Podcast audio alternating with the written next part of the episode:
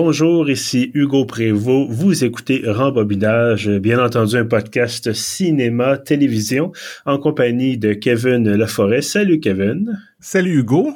Comment ça va? Ça va bien, toi? Oui, ça va bien. Écoute, avant qu'on commence, euh, on enregistre, c'est le début des rendez-vous Québec Cinéma. Euh, est-ce que tu es déjà, est-ce que tu prévois déjà y aller? Est-ce que tu, euh, est-ce que des films qui te font de l'œil?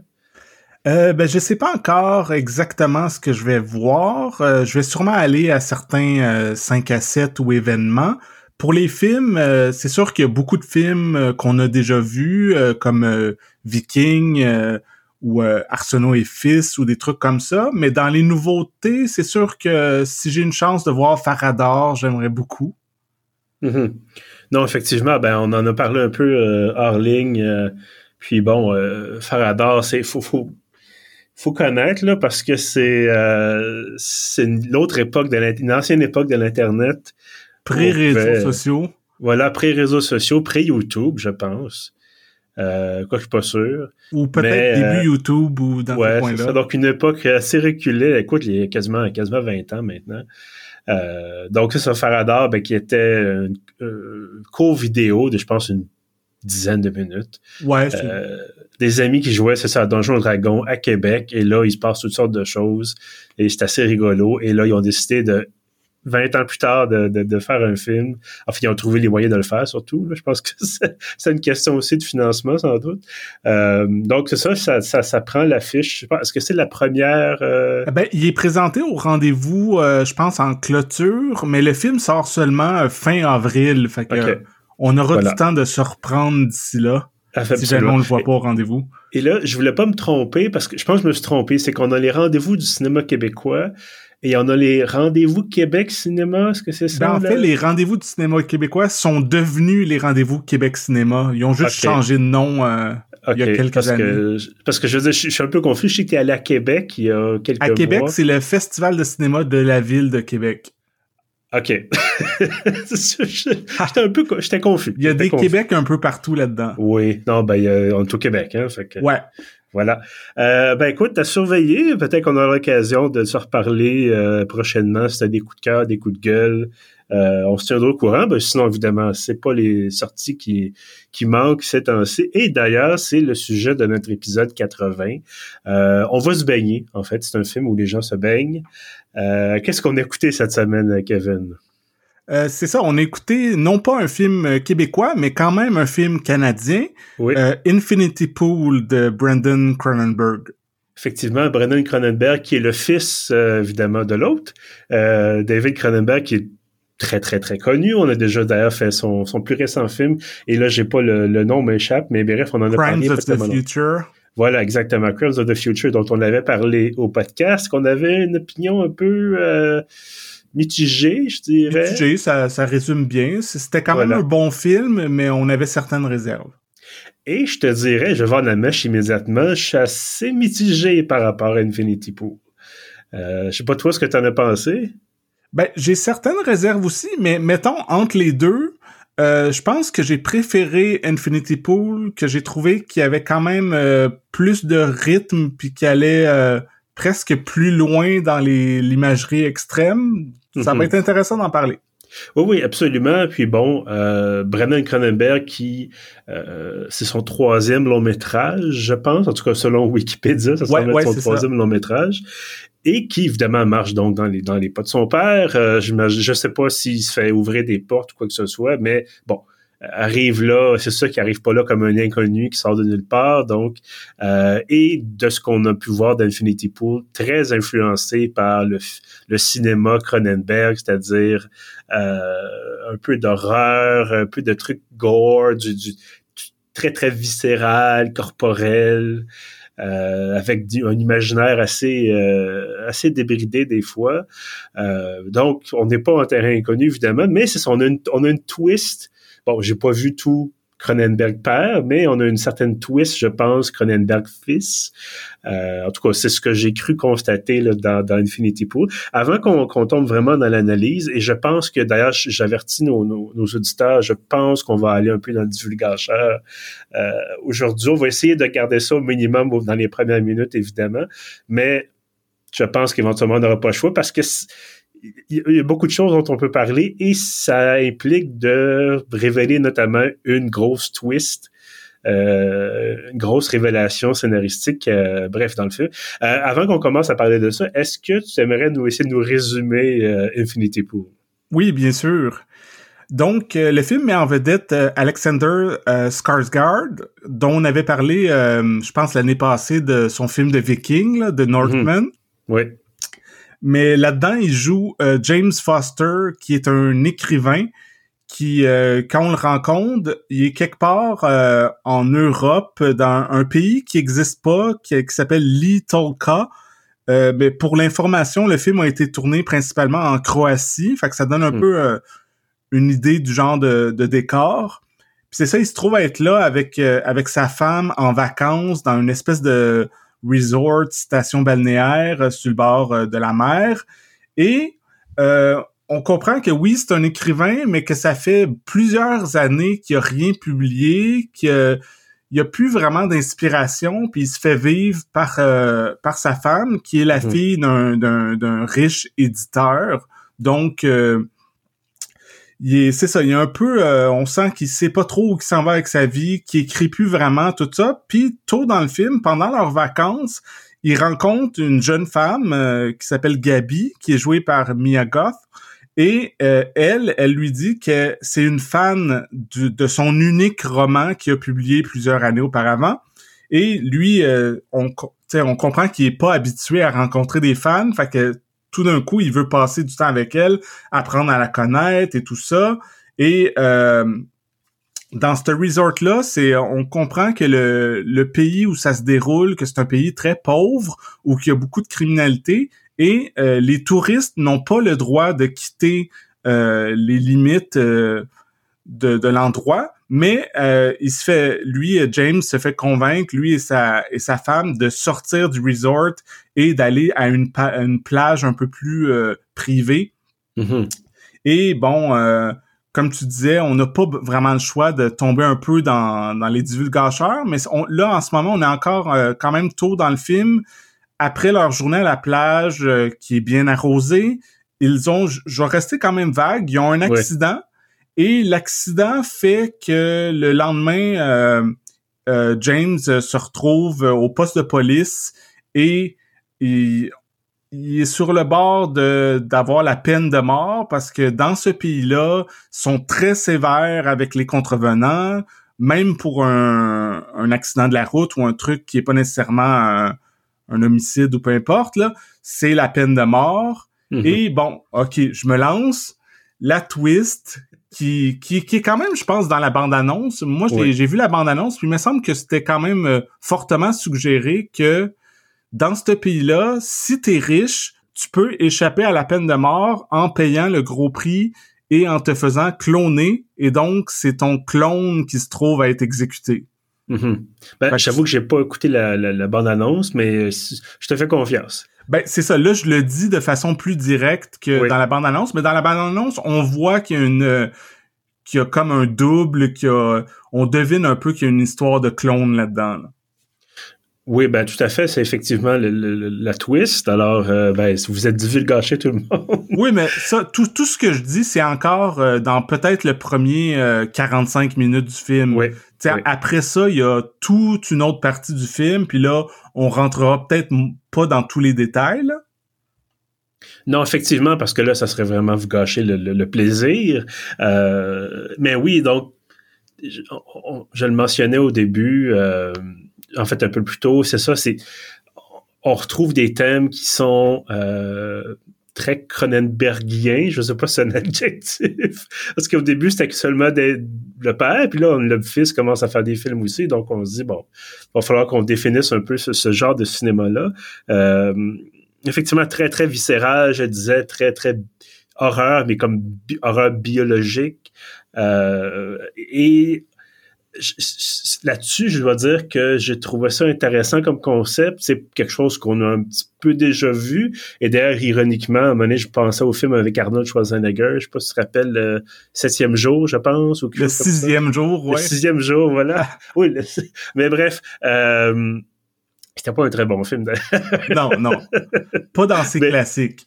Non, effectivement. Euh, mais c'est ça, tu sais, la question du clonage, c'est pas nouveau dans le cinéma, mais je pense que la façon dont c'est amené cette fois-ci, puis le, traitement qui en est fait, euh, pour ça, tout à fait, c'était très original. Je peux peut-être déjà te dire, moi, ce qui m'a... Ce que j'ai trouvé dommage, euh, puis on pourra après ça développer, évidemment, mais c'est qu'on a un visuel qui est très réussi, des jeux... J'étais vraiment vraiment, je veux pas dire émerveillé, mais j'appréciais beaucoup, beaucoup la question d'utilisation des lumières, les caméras, les plans, tout ça. On sent que euh, Cronenberg maîtrise sa caméra. J'espère peut-être qu'il a pris des leçons de, de, de, de papa.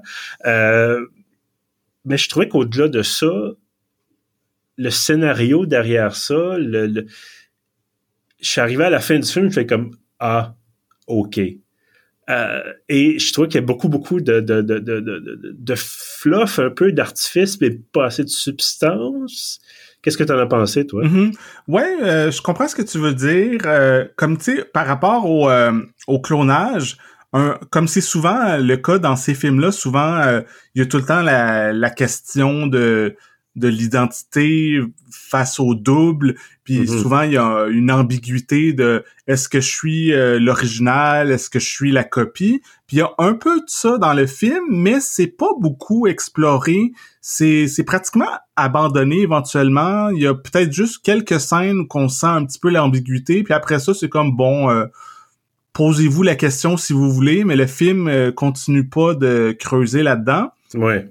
Puis il y a aussi certains autres thèmes que je trouvais intéressants, comme euh, un peu comme je disais, c'est un pays pauvre ou qu'il y a du tourisme. Puis euh, c'est quand même un thème qui est effleuré dans, dans le scénario, l'espèce de d'exploitation touristique ou que dans, dans le resort, tout est euh, quand même luxueux, tout ça. C'est des gens qu'on devine qui sont quand même assez riches, qui sont en vacances puis qui en profitent de, de, de, la plage et tout ça, mais que dès que tu sors euh, de ce lieu-là, qui est un lieu avec euh, des clôtures et des barbelés, tout ça, tout de suite, tu vois que c'est un pays qui est très pauvre et, comme je disais, que la criminalité, tout ça. Fait que il y a quand même quelque chose d'intéressant là-dedans, mais encore là, euh, est-ce que c'est vraiment une un essai super approfondi là-dessus? Non, pas vraiment. Mm-hmm. Et peut-être un autre truc aussi, c'est toute l'idée de la, justice que quand on est riche, puis tu sais, c'est un peu ça la réalité euh, qu'on connaît. Les, quand on est riche, on se paye des meilleurs avocats, on a le droit à souvent une espèce de presque traitement de faveur. Puis là, il y a un peu une, une, version symbolique de ça dans le film où que, bon, ok, c'est via la science-fiction et le clonage, mais quand même, les, euh, les personnages riches réussissent à échapper à la justice euh, à cause de leurs conditions. Donc, euh, c'est ça. Il y a des trucs quand même à, à réfléchir dans le film, mais euh, on, on, retourne quand même euh, souvent et de façon presque répétitive dans l'extrême, dans, tu sais, comme tu disais, comme un peu chez Cronenberg père, il y a beaucoup de quasi-horreur. C'est souvent les fluides corporels, euh, le sang, le sperme, euh, tout ça. Fait que c'est, on est dans, on est beaucoup dans ça, peut-être plus que dans, euh, dans, dans un gros drame psychologique approfondi. Oui, ben, effectivement, pour revenir un peu à ce que tu disais par rapport à la justice, je voulais justement mentionner cet aspect d'impunité-là, parce que tu dis, bon, ben, regarde, justement, à un moment donné, ça, ça revient d'ailleurs, on a des gens qui, qui ont quasiment du plaisir à, commettre des crimes parce qu'ils vont pouvoir. En tout cas, je, je veux pas tout gâcher, mais bref, ils ont quasiment du plaisir à commettre des crimes parce qu'ils disent, ben finalement, c'est pas moi qui hérite de la punition, c'est ma copie. Euh, puis tu sais, il y a, pas y a pas ce questionnement là de tu sais pas trop de savoir bon ben c'est tu moi c'est tu pas moi? Bof tu sais c'est quelqu'un euh, et de toute façon les gens les copies semblent conserver aussi les souvenirs, puis le, finalement l'âme, si on peut qualifier ça d'âme. Euh, on n'embarquera pas dans un débat euh, psychologique ou euh, religieux là-dessus, mais Donc, ce sont des copies parfaites. C'est pas comme si c'était des, des, espèces d'enveloppes vides ou quoi que ce soit. Euh, est-ce que ça rend les choses pires? Est-ce que ça rend les choses meilleures? Comme tu mentionnais, c'est pas vraiment exploité. Euh, j'avoue que je, je savais pas trop à quoi m'attendre quand euh, on a décidé d'écouter ce film-là, je savais que c'était sorti. Bon, euh, j'avais lu des, critiques comme quoi c'était choquant, c'était surprenant. Bon, euh, puis je me disais bon, ben le fils de Cronenberg, clairement, il doit s'il est rendu à avoir ce, pouvoir faire des films comme ça, ben clairement, ça doit pas être horrible. En tout cas, espérons-le.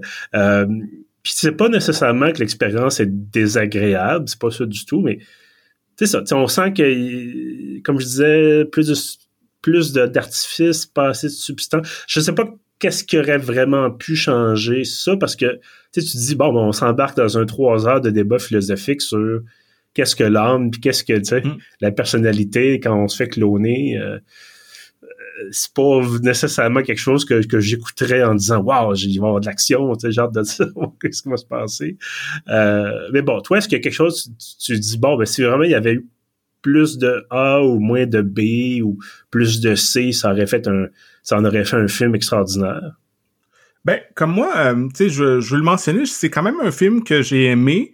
Mm-hmm. Et euh, il y a des trucs particulièrement, euh, tu sais, on a parlé des, euh, des thèmes qui sont effleurés, de l'histoire, tout ça, mais dans le style visuel, ce que Cronenberg fait avec, euh, d'ailleurs, je veux mentionner son directeur photo, c'est un Québécois, Karim Hussein, que, qui a déjà réalisé des films aussi au Québec et qui, qui, a, qui, a, collaboré avec Fantasia, tout ça. C'est quelqu'un que je connais un peu. Mais c'est, c'est, c'est un super directeur photo. Puis comme tu mentionnais, il y a des scènes où c'est vraiment euh, presque expérimental. C'est vraiment des flashs de lumière et de couleurs, tout ça. Puis je trouve que je pense que c'est ce que je préfère du film, les trois mhm. quatre séquences où qu'on tombe euh, dans presque des hallucinations avec euh, c'est ça, c'est tout l'écran, il est comme plein d'images qu'on n'est pas sûr si c'est la réalité ou un rêve ou une hallucination comme je disais et c'est vraiment tripant et pour répondre à ta question, qu'est-ce que j'aurais pris de plus? Je pense que c'est ça. Tu sais, il y en a quand même pas mal, mais moi, j'aurais euh, j'aurais possiblement encore plus euh, été loin là-dedans dans OK, faisons juste un film euh, surréaliste et vraiment tu sais, clairement, on sera pas, comme tu disais, dans, dans l'essai philosophique, donc allons-y à fond dans le trip. Fait que je pense que c'est ce que j'ai préféré du film. Oui, ben je pense qu'effectivement, ça aurait été encore plus excitant de, de, de, se demander constamment si tu vrai, si tu pas vrai. Ils vont nous faire le coup d'un soudain sur le réveillant, tu sais. Euh, ou soudain son high c'est terminé, puis mm. l'effet de la, substance ou peu importe, l'effet de la de truc hallucinogène est terminé. Euh, j'aurais aimé ça, justement, me poser la question, de pas être sûr, de dire, OK, est-ce que, comme tu disais, est-ce que c'est un rêve? Est-ce que tout ça s'est inventé ou dans la tête de quelqu'un ou tout ça? Et encore une fois, euh, on est presque là. Euh, mais bon, d'ailleurs, ça me fait penser, tu parlais des lumières un peu psychédéliques, ces séquences-là où on sait pas trop qu'est-ce qui se passe. Ça m'a fait penser un peu à, et c'est un, autre film complètement différent, mais à Dread, euh, quand, je sais pas si tu te rappelles de, de ce film-là, pas la version de Stallone, j'imagine, tu veux dire. Non, non, non, pas la version de Stallone, la version De, de, de, oui, la nouvelle version, ben, la plus récente version, là. Euh, mais où ils prennent la fameuse drogue, le slow-mo, et là, ça devient, tout devient un peu euh, euh chamoiré, irisé, puis c'est comme des, des couleurs euh, un peu, euh, justement, chatoyantes. justement, donc une drogue, tu sais pas trop qu'est-ce qui se passe, puis le temps semble ralentir. Euh, fait que t'es comme une espèce de, de, flotte un peu dans, dans, dans l'éther. Euh, ça me faisait penser à ça pas mal. Et j'aimerais aussi souligner, tu bon, euh, Alexander Skarsgård, qui est évidemment le, fils de Skellen Skarsgård, que jouait notamment dans toutes sortes de choses, mais notamment dans, dans Dune, euh, et donc, dans Endor, et bon, ainsi de suite. J'ai trouvé qu'il y avait des maniérismes. Des fois, je voyais son père dans sa face. Euh, dans sa façon de jouer, dans sa façon d'agir, dans ses grimaces. Je voyais le père et j'étais un peu décontenancé parce que bon, clairement, probablement si je te mettais à côté de ton père, puis on regardait, tu sais, on regardait les, les le faciès, tout ça, il y aurait des ressemblances, même chose avec le mien. Mais euh, de le voir autant avec, c'est rare qu'on a vraiment des familles. C'est rare aujourd'hui qu'on a encore des grandes familles d'acteurs comme ça. Et euh, je trouvais juste que la ressemblance était. Des fois, je me disais, non, le père qui a rajeuni, ils ont mis mm. vraiment juste une bonne crème pour la peau ou quelque chose?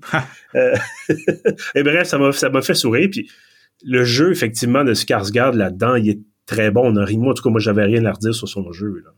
Oui, oui, il est, excellent. Puis euh, c'est ça, il y a quand même un peu, il joue plusieurs euh, versions de lui-même. Puis ça, alors que le film devient comme un peu euh, décadent puis surréaliste, il se trouve pendant la première partie du film, son jeu est quand même plus réaliste, mais éventuellement ça devient vraiment assez flyé. Là. Puis euh, je veux, je veux mentionner aussi, je l'ai, j'ai juste nommé son nom plus tôt, Mia Goth, qui est euh, pas mal le rôle féminin principal. Moi, j'adore cette actrice-là aussi. Euh, vous l'avez peut-être vu dans l'année passée, elle a joué dans deux films qu'elle jouait en plusieurs personnages, dont Pearl. Et l'autre film, c'était X, la lettre mm-hmm. X. Et c'était encore là des films d'horreur assez bizarres, extrêmes. Et je trouve que c'est une actrice qui prend vraiment beaucoup de risques, qui est vraiment souvent déchaînée à l'écran. Et encore là, dans Infinity Pool, euh, est complètement disjonctée. Puis euh, je trouve que c'est une des, choses que j'ai aimé le plus dans le film, juste de la voir aller. Euh, c'est quand même euh, peut-être techniquement un rôle de soutien, mais un rôle de soutien important. Puis juste pour elle, y a, c'est une des bonnes raisons de voir le film. Oui, oui, absolument. Puis à, un moment donné, euh, moi j'avais peur un peu. Je disais, OK, vraiment là, est-ce que ça aussi, c'est vraiment un monstre? Est-ce que c'est vraiment, est-ce que c'est une créature qui existe pour vrai? Est-ce que c'est une vraie personne? Euh, puis on avait ce, parce qu'évidemment, plus le film avance, plus tout ça gagne en intensité. Là, tu te dis encore une fois, est-ce qu'on est dans le réel? Est-ce qu'on est dans, est-ce qu'il a juste pris, est-ce que le personnage principal a vraiment juste pris beaucoup de drogue? Est-ce que c'est quelque chose qui est euh, inventé par, son clone? En tout cas, on, se posait la question et effectivement, euh, son visage me disait quelque chose. Je me rappelle pas si je l'ai vu dans, dans, un film spécifique ou non, mais ça, c'est à la fois, comment je pourrais décrire ça? c'est à la fois quelqu'un qui a l'air, tu sais, quelqu'un sympathique, mais en même temps quelqu'un qui me terrifie un peu. ouais, vraiment. on a encore vraiment la gamme, le, jeu ici était. Je trouvais que, tu sais, bon, avec Skarsgård, c'est vraiment, là, tu disais, bon, tu sais, rôle de soutien, mais c'est quasiment comme un co-rôle principal. Euh, ces deux acteurs-là se démarquent. Les autres acteurs sont corrects, mais là, on est vraiment, euh, on est dans quelque chose de, complètement à part. Euh, pendant que tu parlais, je cherchais un titre de livre sur mon, téléphone. C'est pas parce que je m'ennuyais, pas du tout, mais euh, c'est parce que j'ai lu un roman il y a plusieurs années qui s'appelle Le Maître des illusions de Donatart. Et euh, c'est un de mes livres préférés et c'est euh, une histoire qui est un petit peu similaire, c'est-à-dire quelqu'un qui arrive, bon là dans ce cas-ci c'est un étudiant dans une université de la Nouvelle-Angleterre, mais se joint à un groupe où ces gens-là font euh, semblent vivre un peu hors du temps et euh, font des choses de plus en plus bizarres. Tu sais, bon, sont très dans la poésie, dans les philosophes, puis éventuellement prendre de la drogue. Puis ça finit par quelque chose d'assez dramatique.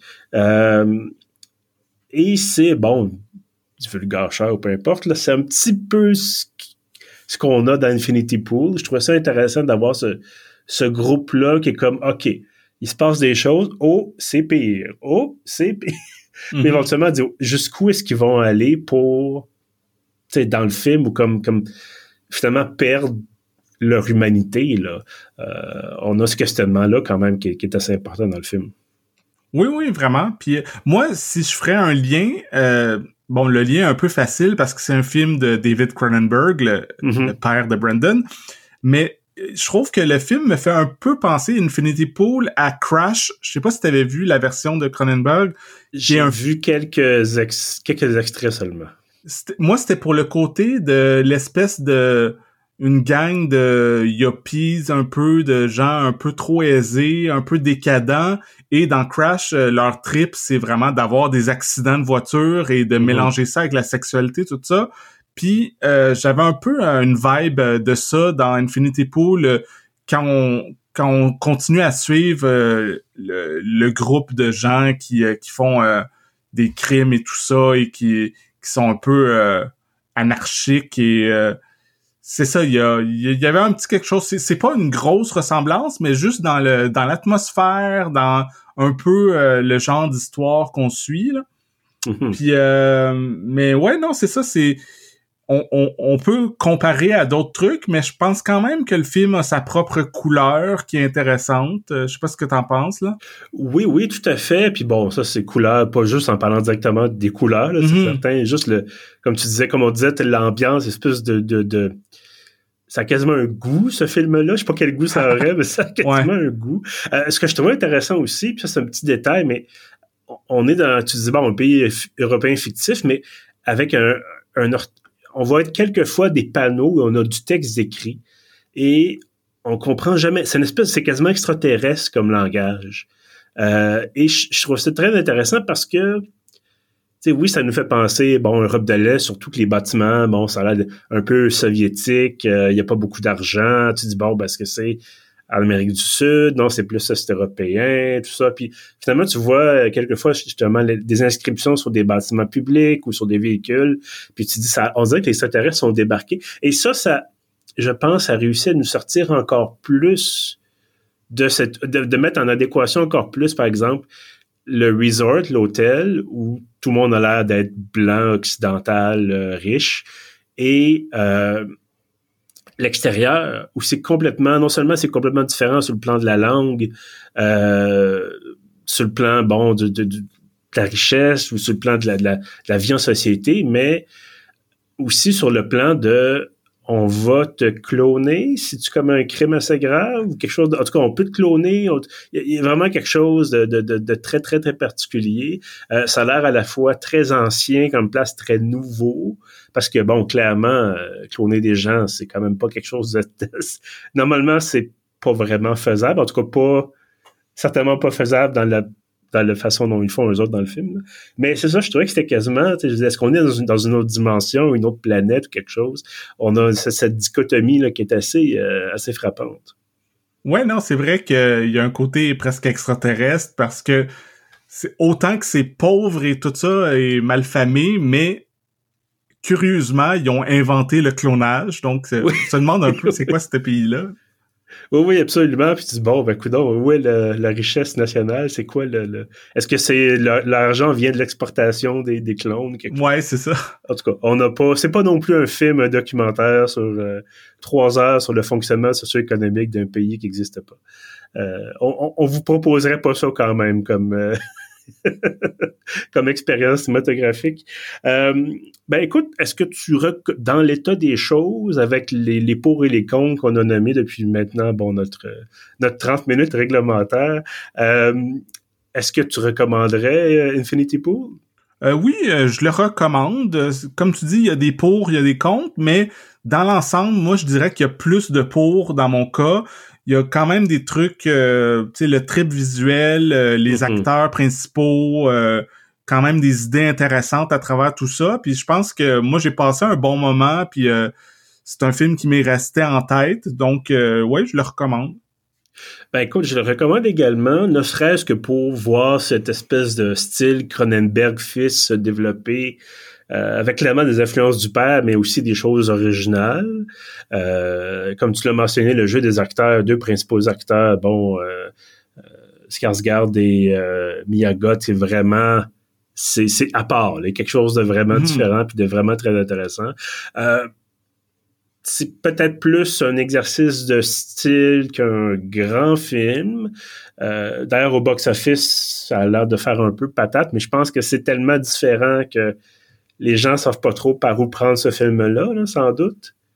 Oui, ben, tu sais, comme on, comme on dit souvent, euh, ce genre de film-là, faut pas s'attendre à ce que ça soit un méga succès au box-office. Mhm. Comme euh, en ce moment, je pense que le seul cinéma qui est encore à l'affiche, c'est au cinéma du parc.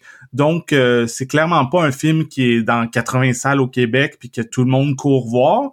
Mais ça fait quelque chose comme un mois qu'il est à l'affiche au cinéma du parc. Donc, clairement, le film doit quand même bien marcher pour un, public averti.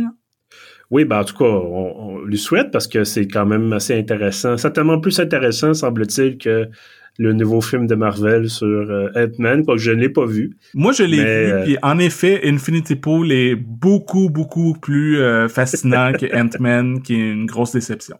Bon, ben écoute, ça, on avait une critique écrite sur Pieuvre avec oui, vu ça. qui disait que c'était, c'était assez, c'était catastrophique, pas mal. mais bon, donc ça vous tente d'oublier un peu le Marvel Cinematic Universe pour passer au Cronenberg Cinematic Universe, mm-hmm. il y a plus de, de viscères et plus de, de, de, de clones, clairement. Euh, voilà, donc euh, Infinity Pool, c'est encore à l'affiche au cinéma du parc. Peut-être que ça va sortir relativement bientôt en vidéo sur demande également. Je sais pas si c'est sorti aux États-Unis. aux États-Unis, il est sorti en vidéo sur demande, mais pas encore au Canada. Mais ça devrait être quand même bientôt. Comme je disais, vu qu'il est presque plus dans aucune salle, d'habitude, ça indique qu'ils sont sur le point de le sortir en vidéo sur demande. Bon, ben peut-être que ce n'est qu'une question de, de semaines, voire de jours. Mais bon, encore une fois, on recommande une expérience intéressante. Euh, son, je, comme je disais, moi, je savais pas trop dans quoi m'embarquer, dans quoi, dans quoi je m'embarquais avec, ça, mais bon, je pense que ultimement, ça a été un divertissement euh, intéressant. Il y a quelque chose, il y a des, des, bonnes choses. On va suivre évidemment la carrière de euh, Brand, bon, j'ai oublié son prénom, Brendan Cronenberg, voilà. Mm-hmm. Euh, j'allais, j'allais l'appeler Daniel, mais c'est pas ça du tout. voilà. Euh, ben Kevin, écoute, merci d'avoir été adjoint à moi pour euh, ce 80e épisode de Rembobinage. 80e déjà, wow. Ben, en fait, comme je l'ai déjà expliqué, on était plus que ça, mais bon, avec le, rembobinage estival, puis bon, on va pas commencer. Euh, on, essaie de pas avoir une structure temporelle aussi complexe justement que celle de chez Marvel, ça serait un petit peu embêtant. mais bon, voilà. Donc, vous n'avez pas besoin de voir d'écouter rembobinage estival pour comprendre rembobinage euh, normal, entre guillemets, ou inversement. Il euh, n'y a pas de, crossover, il n'y a pas de scène euh, post-crédit. on vous fait ça straight du début à la fin. Et voilà, ça vous permet de, avec nous, de découvrir et redécouvrir certaines œuvres du, grand écran. Donc, encore une fois, merci Kevin et merci évidemment à ceux qui nous écoutent. Euh, si vous voulez rattraper les autres épisodes, c'est sur pieuf.ca évidemment. C'est également sur les plateformes où vous trouvez euh, vos podcasts. Avant de vous laisser, je vous invite à vous abonner à la page Facebook euh, de l'émission. Je vous invite également à vous abonner à l'infolette de Pieuvre. Euh, tous les samedis matins, vous avez l'ensemble des contenus, y compris des podcasts. Et vous avez, pouvez vous abonner en quelques secondes. Vous allez sur le site pieuvre.ca et c'est sur la page d'accueil dans la colonne de droite. Sur ce, je vous dis merci et à bientôt.